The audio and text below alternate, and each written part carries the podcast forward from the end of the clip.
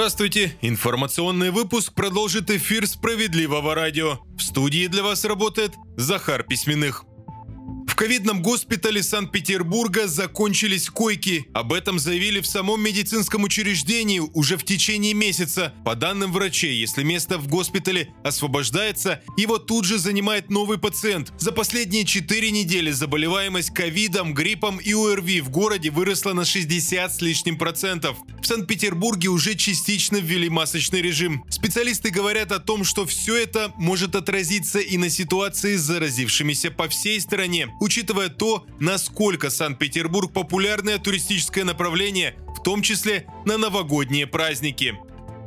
Опасность в том, что злоумышленники получают доступ к основному способу идентификации во всех сервисах. Так специалисты описывают очередной способ мошенничества. Появился он лишь пару месяцев назад, но именно сейчас эксперты наблюдают наибольший всплеск жалоб от абонентов. Потенциальной жертве звонят и представляются специалистам службы поддержки сотового оператора. В разговоре лишь просят продлить договор на обслуживание. Якобы заканчивается год и срок действия документов. Тот, кто соглашается на продление, открывает впоследствии доступ к большинству сервисов на мобильном телефоне, в том числе доступ к мобильному банку. А это уже приводит к тому, что в руках у мошенников оказываются вообще все необходимые пароли и способы проверки.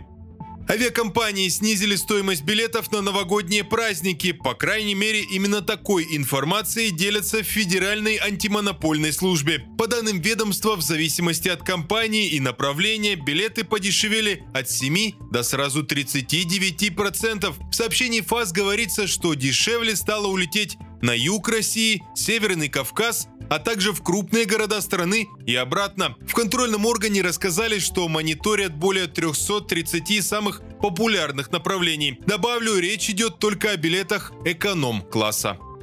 25% российских компаний отказались от новогодних корпоративов. Об этом пишет РБК со ссылкой на результаты исследования одного из крупнейших сервисов по поиску и подбору персонала. Более подробные итоги исследования говорят о том, что в некоторых случаях сотрудники сами заявили о том, что не желают проведения корпоратива. Кто-то из руководителей просто не успел забронировать подходящую площадку. Ну а большинство из тех, кто отказался от праздника для сотрудников, заявили о нехватке средств в бюджете на проведение торжеств за счет компании. При этом добавлю, в 65% организаций планируют или уже провели новогодние корпоративы.